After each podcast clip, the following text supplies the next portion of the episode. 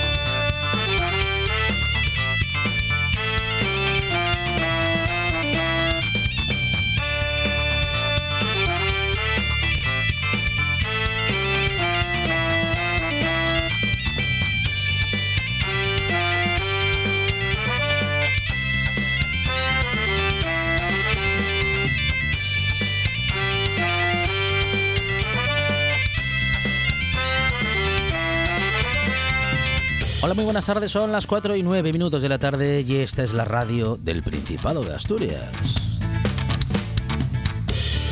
Minutos de radio en los que, como siempre, vamos a hablar de actualidad y en este caso, como solemos hacerlo los miércoles, de la actualidad social en Asturias y en todo el país. Y en particular, comenzaremos en unos minutos con la Asociación de Familias de Acogida del Principado de Asturias y vamos a hablar, bueno, pues de su función, de su función social, de cómo están las cosas y también, claro, de cómo están los asuntos referidos a ayudas y demás cuestiones. Claro, hay que hablar de todo, eh, cumplen una función muy importante y vamos a recorrer todo este tema en esta buena tarde. Tendremos, como decimos, tertulia de actualidad, la de los miércoles, la de los asuntos sociales con Carmen Peláez, con Carmen Sánchez Álvarez y con Luis Felipe Capellín. Eh, tertulia con eh, tertulianos y tertulianas que piensan en voz alta. También a Artemio García en esta mesa en la que estarán opinando nuestros tertulianos y tertulianas y también hablaremos con José Ramón Albiol, que es subdirector de Relaciones Internacionales y, y de la Escuela Técnica Superior de Ingeniería de la Universidad Pontificia Valencia. Vamos a hablar de nuevos métodos de construcción y sobre todo de nuevos materiales.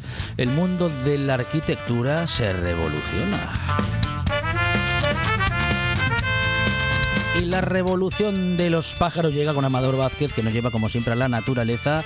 Vamos a escuchar a la naturaleza aquí en la radio, gracias al eh, presidente del colectivo ornitológico Carballera del Tragamón, Amador Vázquez. Y vamos a acercarnos a la ciencia y a los descubrimientos que nos propone René Cruelle. Hablaremos de la creación de embriones de ratones en laboratorio que han sido creados sin utilizar ni óvulos ni espermatozoides. La ciencia avanza. Y con Reyes de Vicente vamos a descubrir un montón de secretos para volver a la vida saludable. Eso si es que en algún momento hemos estado en ella. Y todo ello, oye, porque tenemos en la producción a Sandra González, en la puesta en el aire a Juan Saez Pendas. Y en la presentación a servidor que te habla Alejandro Fonseca, que estará contigo hasta las 6 en esto que es La Buena Tarde.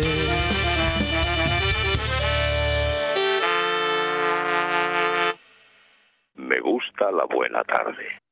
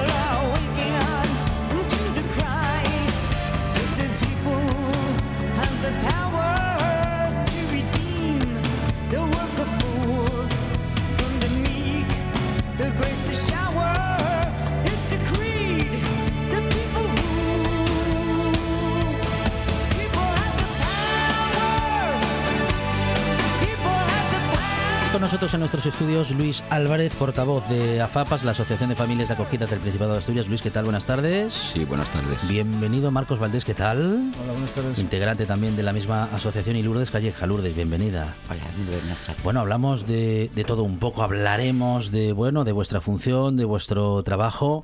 ¿Cuántos años, eh, Luis, eh, como familias de acogida? Como familias de acogida, nosotros en particular llevamos ocho años, que además fue el año que empezó la asociación a funcionar. Bueno, fue el año siguiente, empezó en el 2015.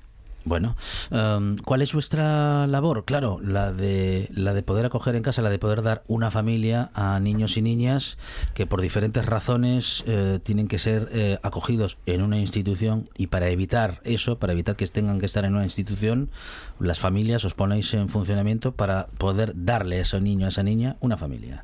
Sí, bueno, fue un proyecto que nos, nos gustó bastante, era una buena idea. Eh, hay que pasar previamente unos controles, bueno, eh, si, si eres apto, Claro. si tu entorno es apto, etcétera. Y una vez que lo haces, pues empiezas a acoger niños. Nada, la verdad que es súper gratificante. Te llega un enano a tu casa, nosotros en nuestro caso cogíamos bebés, somos familia ajena, sin ninguna relación biológica con el menor al que acogemos. Y bueno, poco a poco nos fuimos liando y llevamos ocho acogimientos. Bueno, Marcos, eh, ¿cuál es vuestro caso? ¿Vosotros estáis acogiendo también como familia desde hace cuánto tiempo? Pues nosotros estamos acogiendo, pero en este caso somos tíos del menor, somos Sí. familia, Familia familia, biológica, biológica, y llevamos desde el 2018, llevamos casi cinco años y, y también eh, una experiencia nueva que no sabíamos y un mundo que desconocíamos totalmente, que nos sorprende lo que es el acogimiento. Lourdes, eh, ¿cuál es vuestro caso? ¿Cómo es tu, tu- tu caso? Yo llevo 12 años con el crío, el sobrino. Y también, a ver, son muchos casos y yo lo tengo desde que era un bebetón. Entonces, para mí es muy gratificante Claro. poder tenerlo. Claro, claro. Bueno, eh, hablamos de familias biológicas y familias eh, que no tienen relación biológica porque hasta no hace mucho tiempo la ley no contemplaba la situación de la familia biológica que acogía Luis. Bueno, eh, por explicarlo un poco. Sí. A ver, eh, hace un año salió publicada la nueva ley de, de mínimos vitales y en ella por fin, nos- o sea, nos parece una gran ley, está muy Sí. redactada, es idónea totalmente para, para nuestro caso en particular. Sobre todo porque iguala a las familias biológicas y a las familias ajenas. Iguala a los acogedores, simplemente somos acogedores. A partir de que se edita esta ley, eh, marca por ley eso que, que a cada niño le va a corresponder el salario social mensual y, y va a ser pues para su manutención, para comida, vestirlo, dodotis, etcétera. Esto hasta este momento eh, no era así. La familia ajena eh, sí que teníamos una eh, aportación mensual cada mes, en torno a los 400 euros, que es una medida justa para que no se pretende ganar dinero con esto ni trabajar en esto, simplemente se trata de que eh, se paguen los gastos del menor. Sin embargo, la familia biológica era totalmente diferente. La familia biológica eh, si acogían a uno de sus miembros, su sobrino, su nieto lo que correspondiese, eh, tenían una ayuda anual, no mensual, de 24.000 euros, que sale una media de 200 euros al mes. 200. Dos, dos, 2.400. 2.400. Perdón, 2.400, me Sí, corrigen, sí. es verdad, 2.400 y, y salían 200 euros al mes, vale, de media, pero tenía que pasar todo un año para recibir esa ayuda. Sin embargo, si acogían un segundo menor, el segundo menor tenía una cuantía de 900 euros al año, que salía una media de 75 euros al mes. Segundo menor y siguientes. Eh, esto era desproporcionado, llevamos años desde la Asociación de AFAPAS peleando para igualarlo, porque todos somos acogedores, bien sea biológico o ajeno, y, y se trata de poner los medios suficientes pues para que el menor esté en las mejores condiciones en, en esa familia. De hecho, el tutor legal sigue siendo en todos los casos consejería, el Principado de Asturias, y es el que debería correr con todos los gastos del menor. Bueno, la situación afortunadamente ha cambiado a mejor, a igualar a las familias, tanto las de acogida que son que tienen una relación, eh, bueno, pues eh, familiar o biológica, como como se puede decir o como se dice también, y aquellas que no tienen esa esa esa relación previa, digamos, ¿no? O eso esos, o esos lazos. En cualquier caso, la responsabilidad y la, mm, bueno, pues en fin, la energía que se pone en esto, Marcos, Lourdes, Luis, es, es exactamente la misma. En cualquier caso, bueno, pues si acaso hay una, una relación anterior, bueno, pues también hay pues eh, un cariño y el, el conocer al niño o a la niña desde, desde pequeñitos, desde recién nacidos, pero que en cualquier caso hay un compromiso por parte de los adultos que acogéis a niños y niñas que es exactamente el mismo.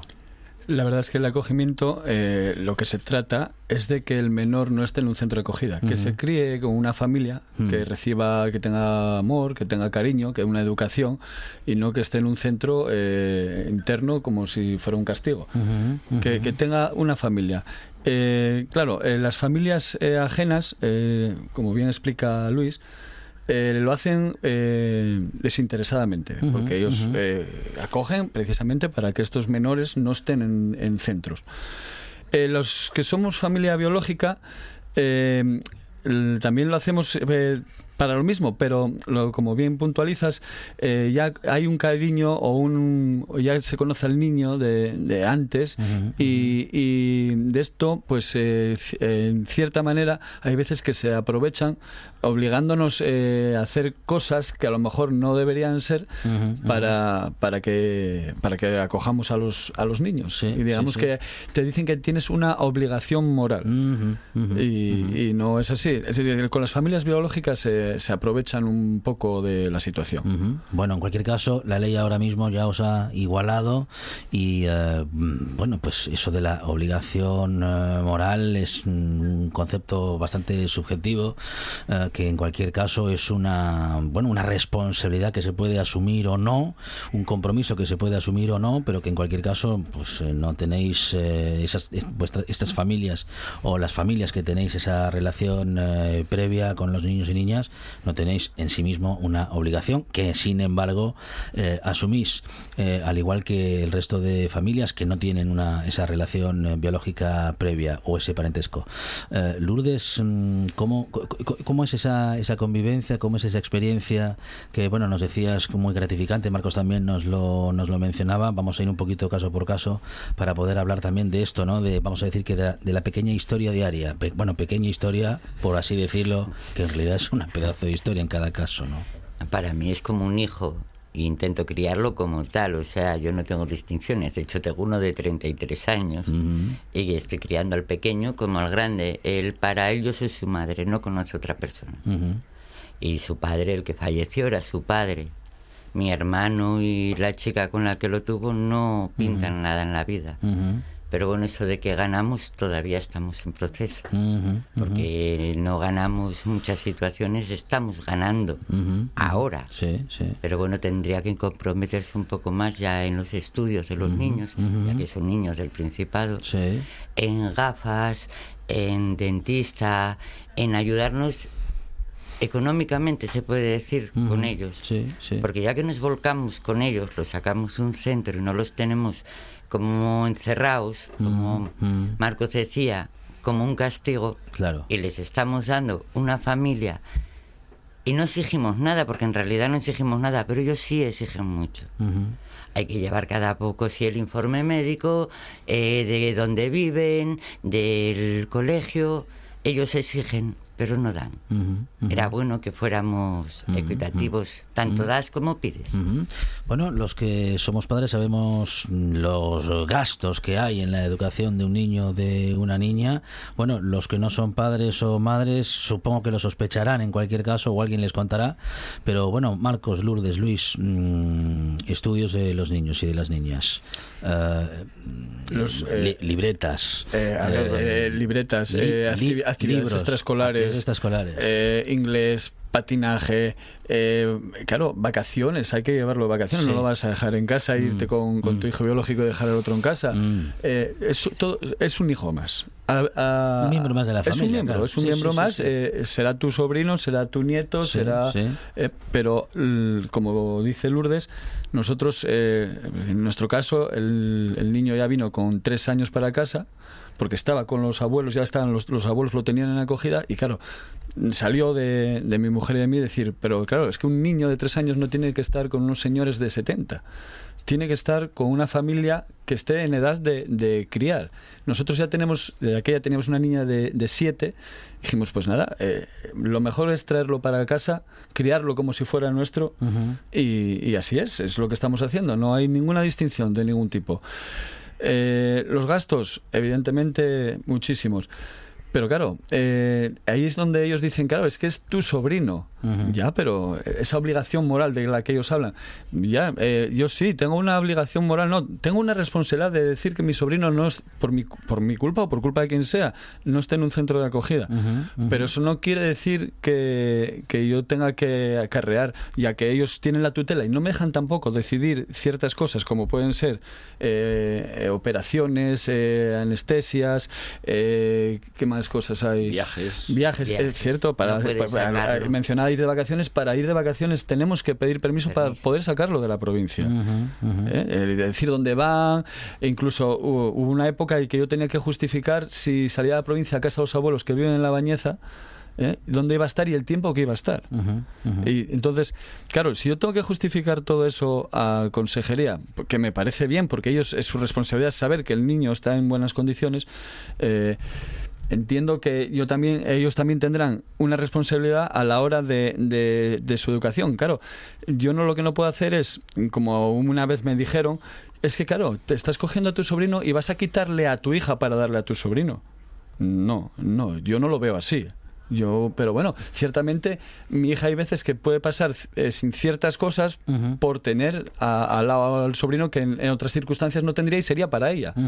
Pero bueno, en- en eso ya es un poco, digamos, un poco egoísmo. Pero yo no lo veo así. Bueno, y forma parte de la decisión que habéis tomado Exacto, también como no, familia. y exacto, bueno, exacto. pues es- vamos a decir que se reparte el esfuerzo Sí.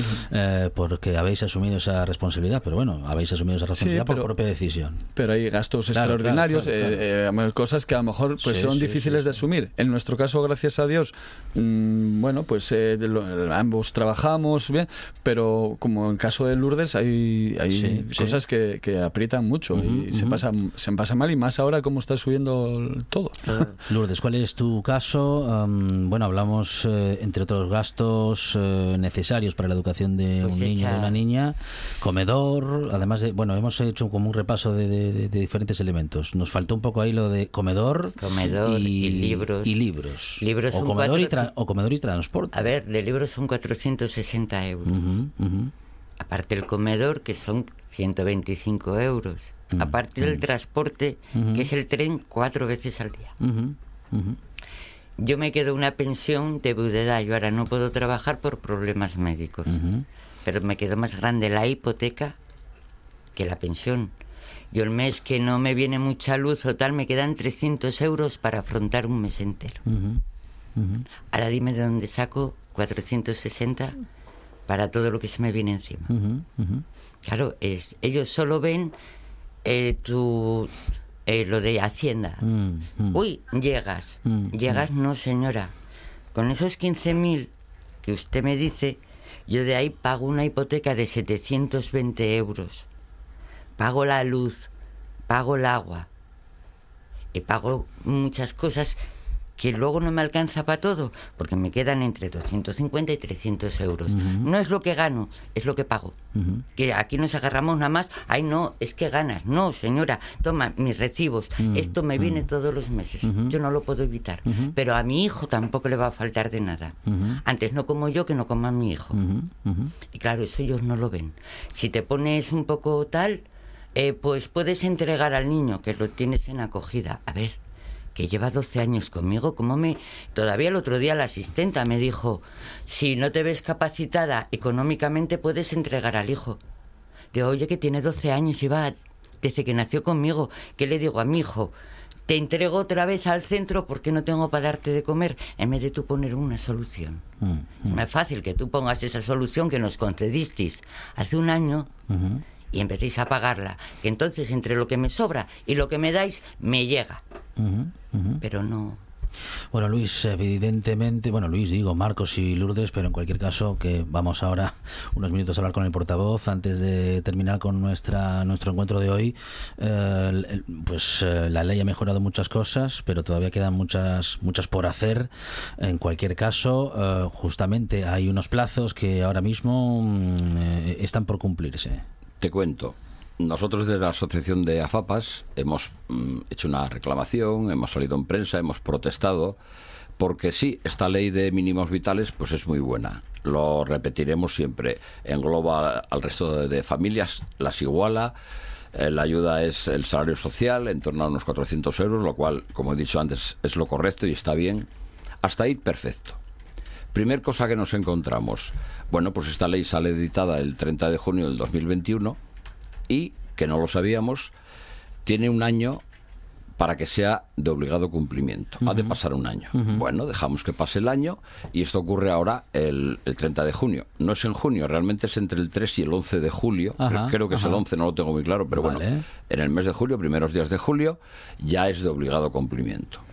La gente de la asociación nuestra, pues están, sobre todo la familia biológica, que hay casos como el que está contando Lourdes, bastante sangrante. Sí. No todos son iguales, eh, no todo el mundo tiene el mismo poder adquisitivo, y en eso hago también una, una cosa. La familia ajena, como hemos sido revisados antes de poder ser adoptantes, no es lo mismo que la familia biológica que, que le han caído esos niños del cielo. Quiero decir, o los coge o no los coge, son sus sobrinos, no hay más, no hay más oportunidades.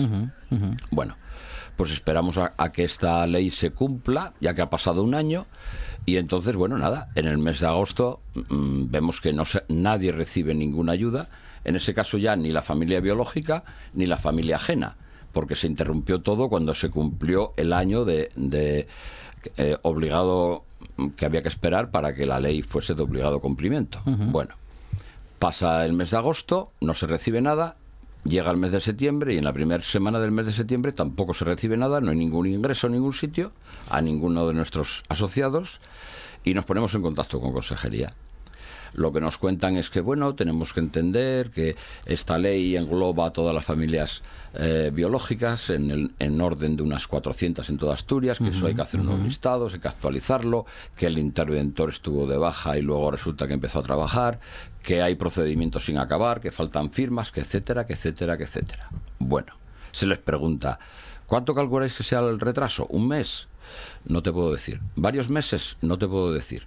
Y empezamos con la protesta, porque esto no es lógico, porque hay gente que está esperando esto.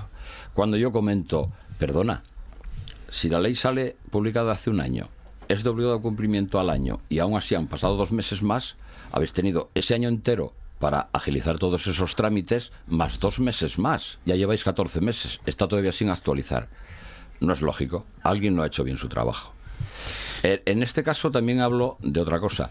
Eh, parece que esta ley está hecha solo para los niños en acogida. No, esto es una ley de mínimos vitales que sustituye el salario social que se daba antiguamente y, y de alguna manera va eh, Amplía su dedicada a muchos Claro, colectivos. amplía su cobertura anterior. Sí, amplía su cobertura anterior a, a pero más va- colectivos. Va, pero va aplicada a muchos colectivos, a colectivos que ya estaba antes, familias Sí, sin recursos, gente que no puede pagar la luz, problemas de alquiler. Hay un montón de, de colectivos englobados en esta ley que estarán afectados, me imagino, igual que nosotros. Nosotros hemos conseguido que se incluyese por primera vez aquí los niños de acogida y ha sido por eso estamos tan contentos con ello. Bueno, queremos en primer eh, término agradecer a Marcos y a Lourdes y a Luis y a todas las familias que, bueno, están representadas aquí por, por, por ellos eh, tres, por Lourdes, Marcos y Luis. Son muchas más. Queremos daros las gracias por, pues, pues, por, por lo que hacéis, por el compromiso que habéis asumido. Luis, y una última cosa. Sí, quería comentar una cosa referente a las ayudas que hablasteis al principio. Eh, el tema de becas, de libros y comedor. Bueno, eh, coincide que todos los ac- acogedores que de mi entorno por lo menos habrá otros que tengan mucho poder muy poco poder adquisitivo y a lo mejor sí llegan pero en todos los casos se les han negado las, las becas de comedor perdón sí de comedor y de libros. Ya no hablo de las de transporte.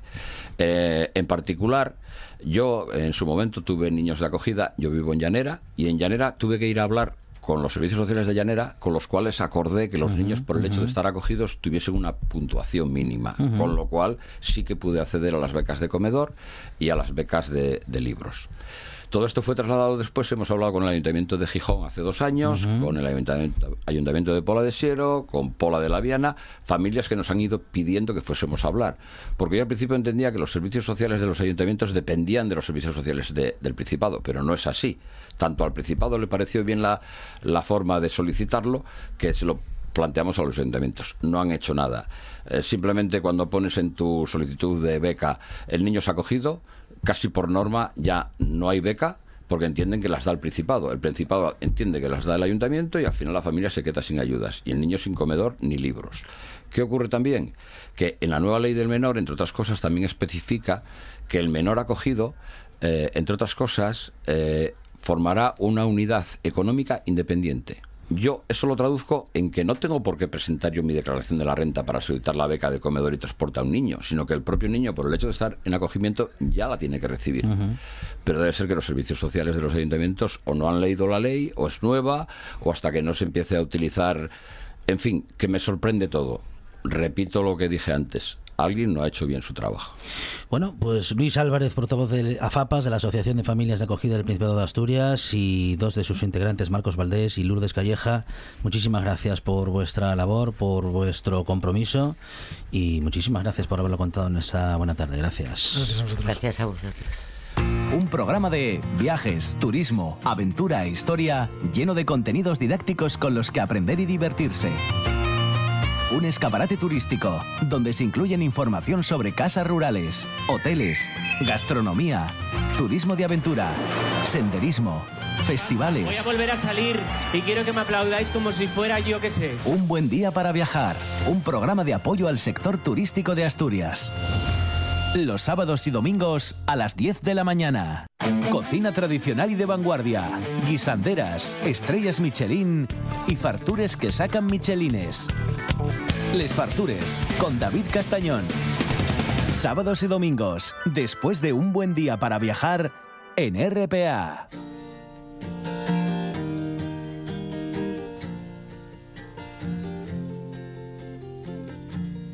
La buena tarde.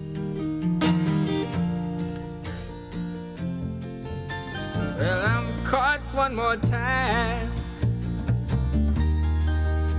up on Cypress Avenue.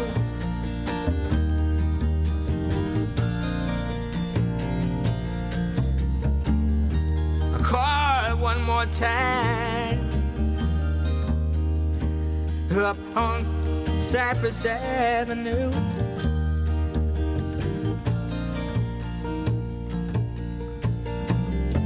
And I'm conquered in a car seat. Nothing that I can do.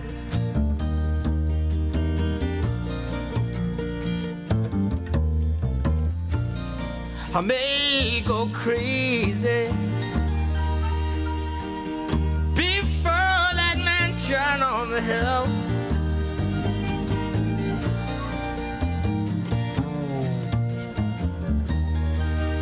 I may go crazy.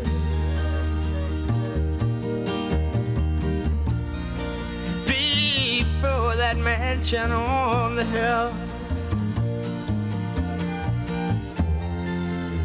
But my heart keeps beating faster.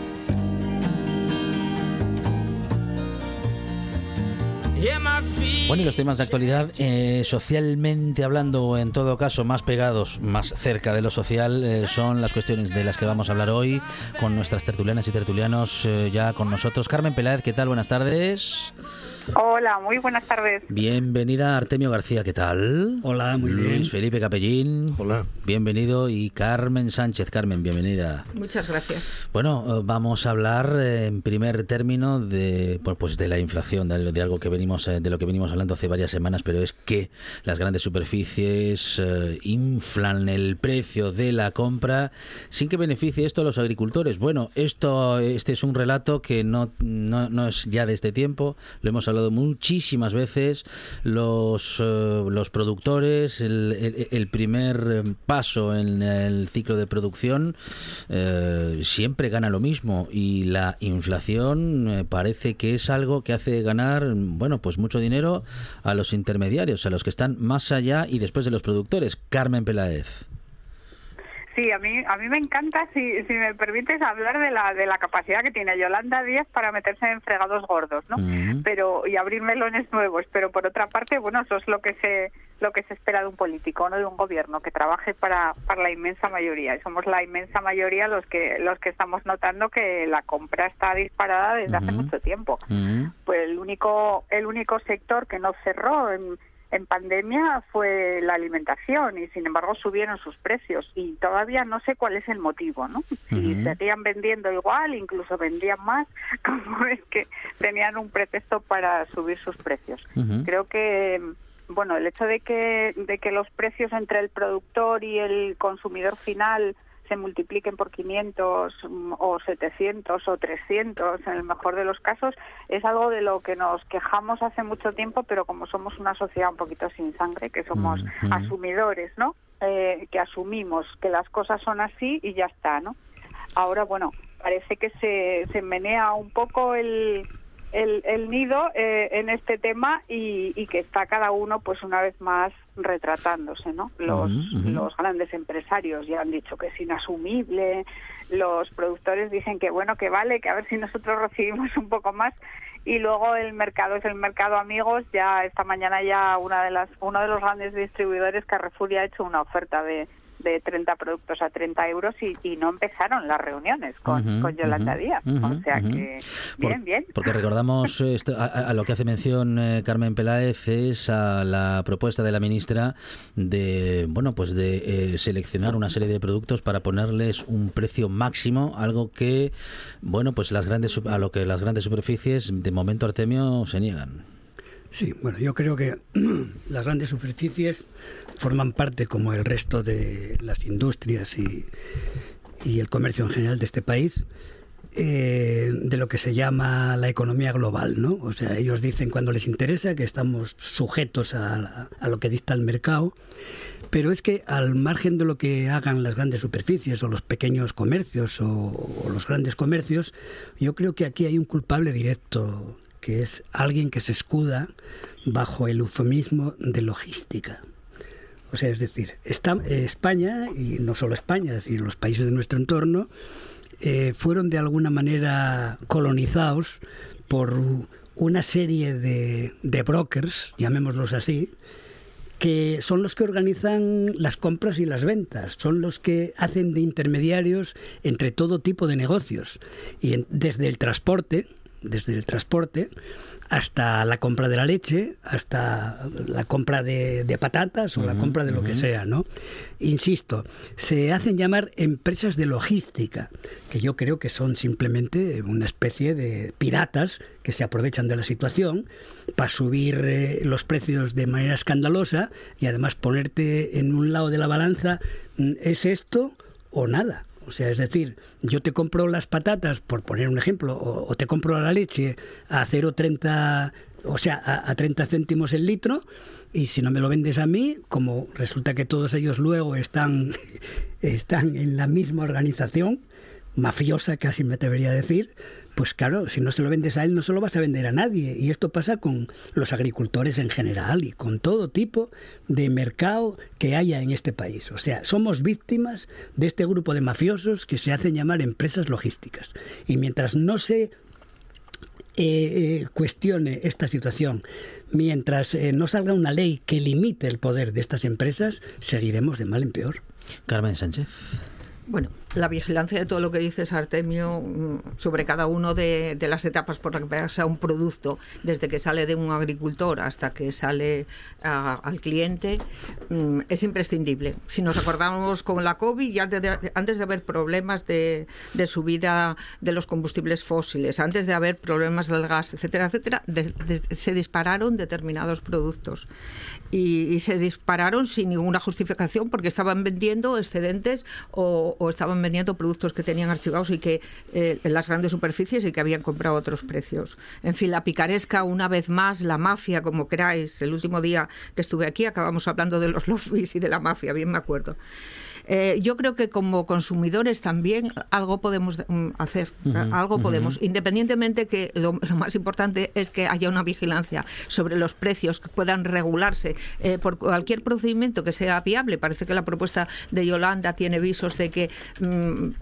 no era exactamente viable, no sé, lo están estudiando. Había otras medidas también del gobierno que están en estudio. Pero yo me he hecho desde, desde, desde el tema este de, de la COVID y toda esta subida desmesurada, a- acordaros de repente del des- des- desabastecimiento, etcétera, etcétera, me he hecho de eh, consumir productos más cercanos, de cercanías, de consumir productos de temporada, de no consumir productos enlatados. Y yo creo que podemos, de alguna manera, con una pequeña resistencia, pero también participar un poco, poner mm, alguna zancadilla para, para impedir que te estén abusando. Luego, eh, el tema de saber que unas grandes superficies te roban o suben mucho más que otras, también es una cosa importantísima porque tú como ciudadano vas y eliges. Y Carrefour efectivamente, porque es la primera que se ha tenido ya a, bueno, procurar seleccionar 30 artículos a precios más bajos, porque Carrefour es la que es la compañía que más ha subido sus precios, un 12,1% frente a la otra, la que menos, que creo que era día un 8,5%. O sea que aquí no se da ningún paso en balde. ¿no? Luis Felipe. Sí, permitirme que, que haga un juego, porque además voy a hablar de un juego. Yo no sé si a vosotros os gusta la magia. A mí la magia me encanta. Y lo que quiero decir hablando de la magia, según la Academia de la Lengua, la magia es un instrumento que mediante eh, algunas operaciones se modifica sustancialmente la forma de, ver las cosas. Yo desde crío pequeño me encantaba la magia, siempre me gustó mucho y eh, con el paso de los años me di cuenta que para que los magos triunfasen necesitaban entre el público ayudantes que les permitían que ese juego de magia eh, saliese adelante.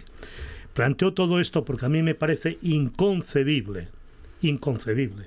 Todas las noticias que están sucediendo en esta semana, estamos hablando ahora de la inflación, los precios, etcétera, vamos a hablar de otros asuntos más, los que se está hablando esta semana, en que eh, tiene que haber algo, tiene que haber un truco para que con todo lo que está pasando la sociedad no diga nada. O sea, a mí me parece imposible, porque no es una cuestión ya de militancia político-partidaria, decir yo voto a este, yo voto al otro, y entonces es que si digo no sé qué, puedo perjudicar al partido al que voto, etcétera. No, somos personas que vivimos unas mejor que otras evidentemente pero que vivimos de unas de unos ingresos unos vienen mediante los salarios como trabajadores en activo otros como pensionistas otros eh, de rentas en fin pero todos todas las personas estamos sufriendo todo este tipo de medidas que se dan cómo es posible entonces que nadie diga nada, es decir, que no ocurra nada. Entonces digo, es que hay un truco. Es decir, hacen magia, hacen magia, nos engañan y estamos felices y encantados de que nos engañen. Y a mí esto es lo que me lo que me descoloca, lo que no soy capaz de entender. Ya digo que los magos siempre, siempre, siempre tuvieron ayudantes entre el público que favorecían que el truco eh, triunfase más, ¿no? Pero eh, aquí lo que me, lo que me llama la atención, insisto, yo creo que es muy fácil saber quiénes son los ayudantes para que la magia funcione. Es decir, quiénes son los que dan silencio, los que ponen el acento sobre una cuestión u otra en función de los intereses de los dueños. Hay cada uno que ponga lo que quiera del mercado, del sistema, quienes manejan el juego de la magia.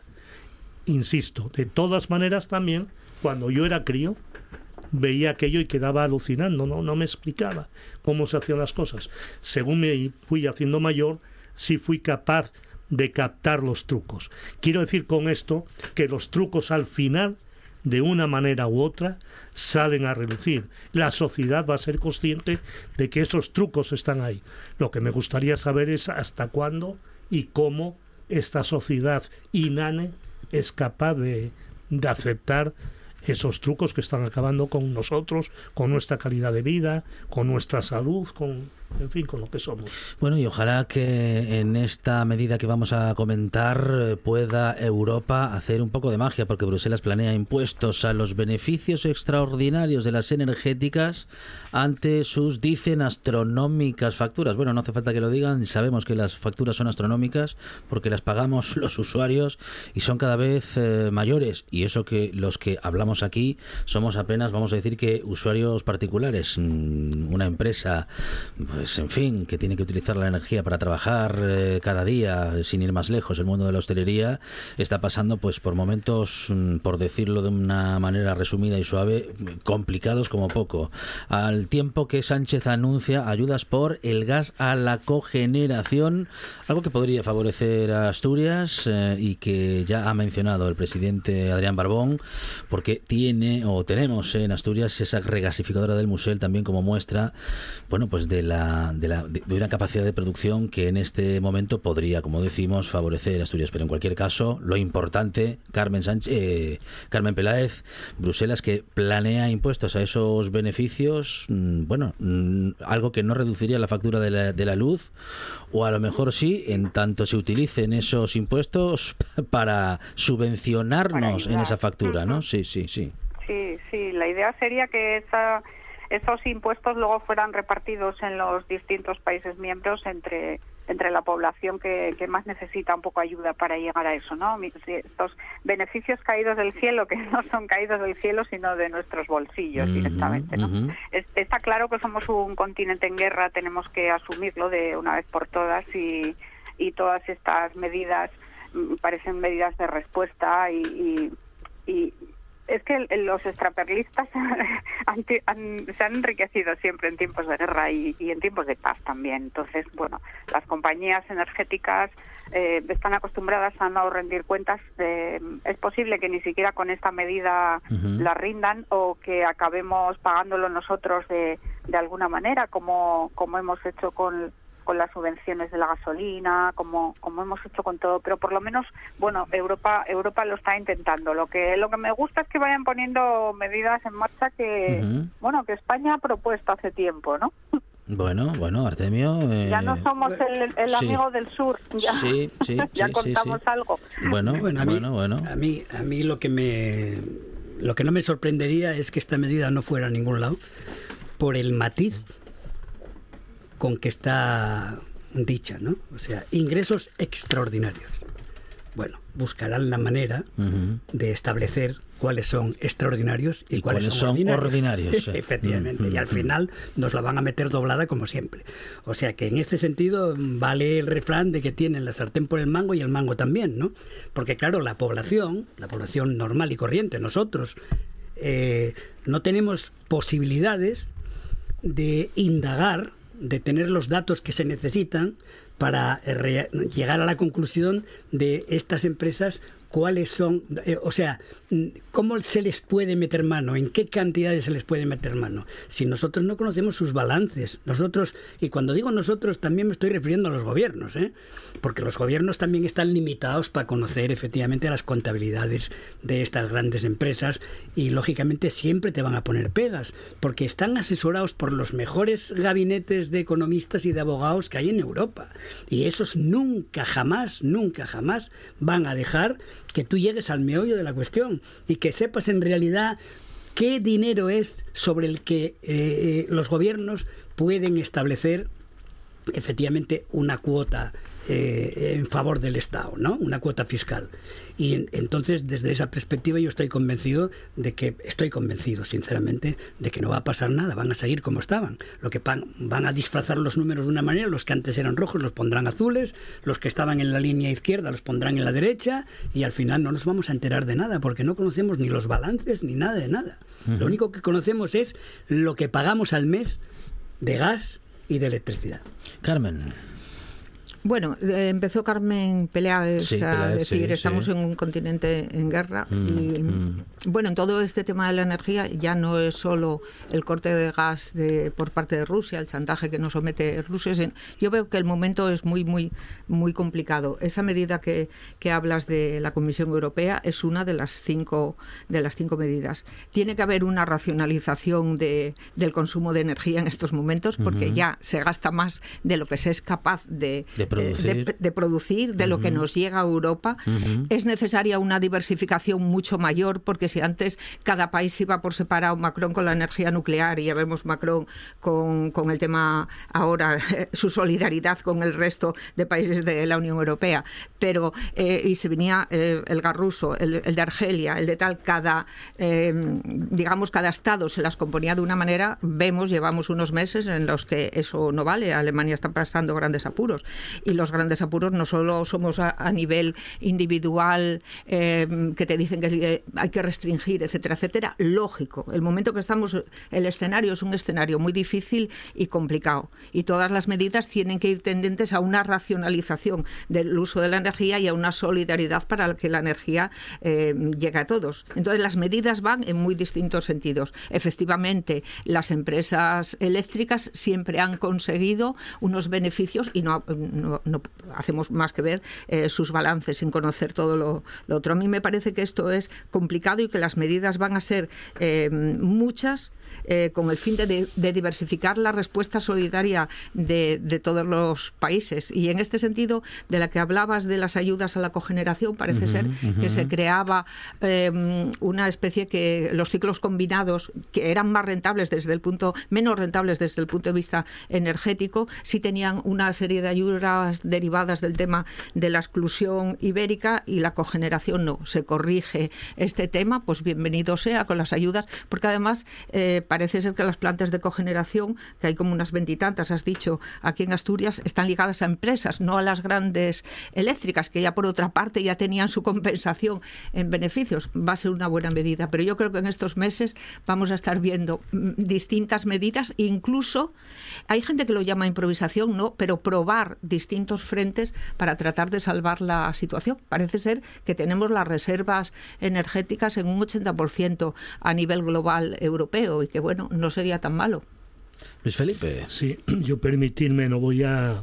No tengo tantos datos como vosotros, no manejo todas estas cuestiones, no soy experto en, en, estas, en estos asuntos que apuntáis.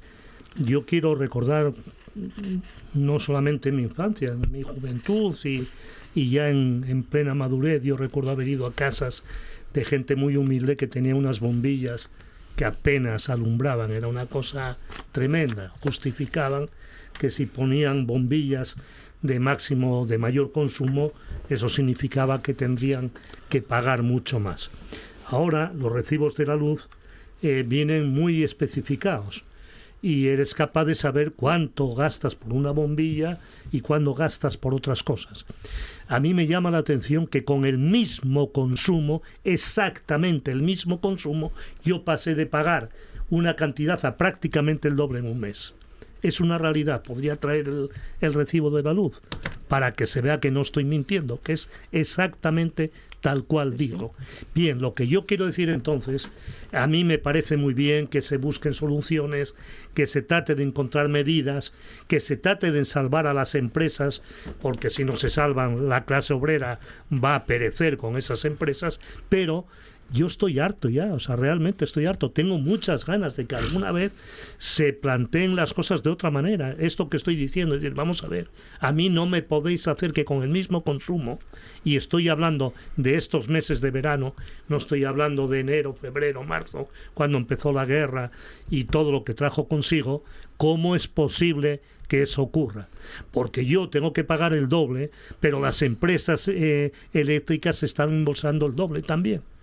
Entonces me parece que la clave, como dices Carmen, y comparto, habrá que tendrán que, buscar mm, decenas de soluciones, no habrá solo única, no habrá solo una, pero yo creo que era muy muy importante que se busquen también las soluciones y sobre todo que aparte de buscarlas se encuentren para que el recibo de la luz que pago yo, no yo solo, sino que pagamos eh, eh, las personas con salarios normales, con pensiones normales, incluso los que están con salarios mucho más bajos y con pensiones mucho más bajas, que puedan vivir y que puedan utilizar la electricidad y el gas como necesitan para poder llevar una vida con un poco de dignidad. Bueno, Carmen eh, Peláez, apuntabas justamente en el inicio de tu intervención que estas son algunas medidas, estas que asume Bruselas ahora, bueno, vamos a decir que como propias, en cualquier caso eh, siempre llegan, ¿no? Propuestas de diferentes gobiernos, de diferentes administraciones y apuntabas que, bueno, que algunas de estas eh, habían sido propuestas, bueno, pues con antelación por nuestro gobierno, la propia comisión. Sí, sí, sí, sí, parece que, bueno, eh, por lo menos la de España es una voz que se empieza a oír porque está, está proponiendo medidas que, bueno, eh, meses después o un año después, en algún caso, pero están siendo estudiadas por Europa. Eso, bueno, como, como española me gratifica el que el que ya seamos parte de Europa, no seamos los que están ahí después de los Pirineos. Y bueno eh, también la propuesta del, del perdona eh, quería decir que el, el gobierno asturiano Sí, era el sí. que había propuesto lo de lo de la medida que ahora Sí. acepta el, el gobierno central. Es que vamos de gobierno en gobierno y aquí para hacer algún cambio es, es toda una cadena. Esa esa era una de las reclamaciones de, de las propuestas que había hecho Asturias la de la regasificadora del, del Musel y eso también me gratifica en la medida en la que eso pueda significar riqueza o empleo para para Asturias. Yo hace unos 300 años o así trabajé en comunicación en gas natural y siempre que preguntaba por la regasificadora de Asturias siempre me decían, eso nunca, eso nunca va a funcionar.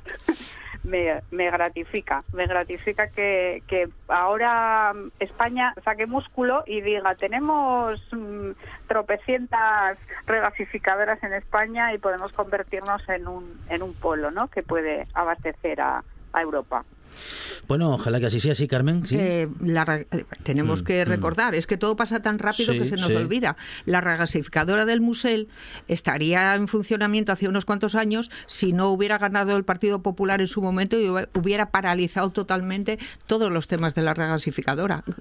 En el año Dejó ahí 2000, abandonado. Sí, sí, sí. 2011, creo, re- creo recordar. Yo creo que quienes a mí me conocen jamás, jamás podrán decir que apoyo posiciones del Partido Popular o cosas similares. Pero si mal no recuerdo, la regasificadora se declaró que se había construido de manera ilegal, es decir, no estaba eh, con las medidas que se exigían, fueron los verdes quienes pusieron el dedo en la llaga, quienes denunciaron y quienes paralizaron. Entonces a mí me parece que no vale no vale todo y no vale criticar al Partido Popular en el sentido de que ellos fueron los culpables, sino, como digo, fueron los verdes quienes plantearon en ese momento la... con la, inestima- con la inestimable ayuda de Bildu, que estaba, que fue el portavoz en el Parlamento Europeo y que tenía intereses muy concretos porque estaba haciendo la res- segunda regasificadora en Bilbao. Fijaros, fijaros, dónde, fijaros dónde estamos, en y Bueno, con las opiniones hasta el pitido final, Artemio García, Carmen Peláez, Carmen Sánchez, Luis Felipe Capellín. Gracias.